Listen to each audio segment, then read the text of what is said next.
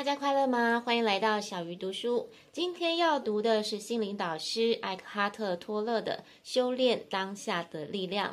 在这之前，他出版过一本相当畅销的书籍，就是《当下的力量》，而这本比较像是实作版。不过，老实说，我在读这本书的时候，还是觉得太深太难了。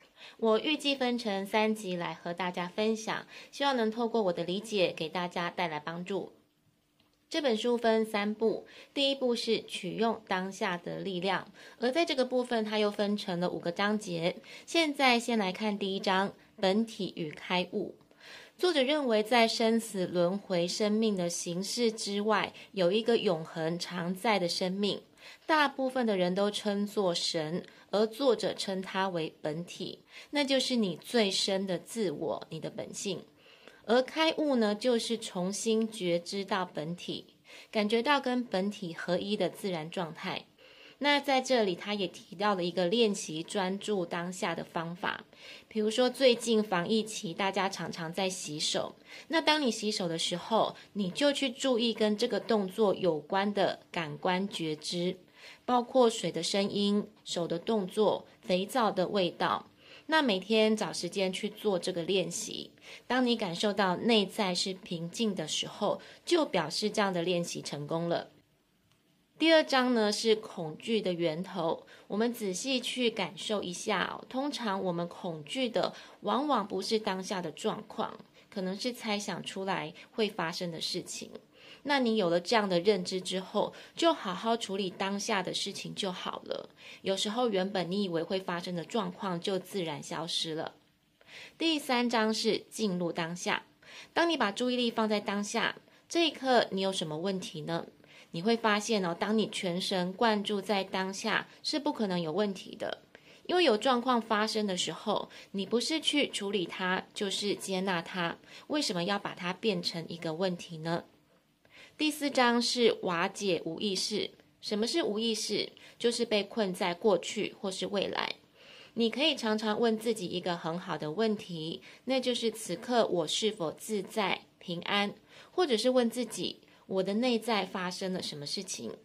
你会发现，如果你有不安的心情，通常不是为过去的事情在烦恼，就是担忧未来的事情。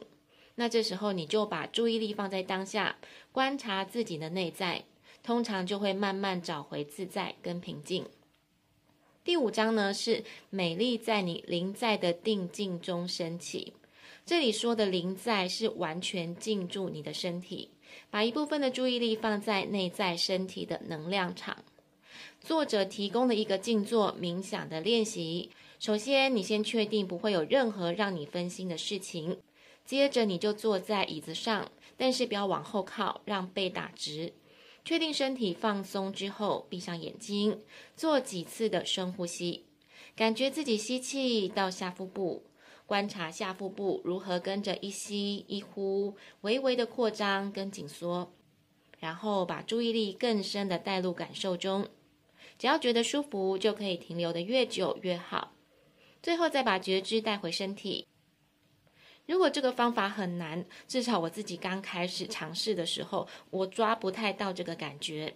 那么作者也提供了另一个冥想的方法，让注意力随着呼吸流进、流出你的身体，一样感受腹部随着呼吸扩张跟收缩。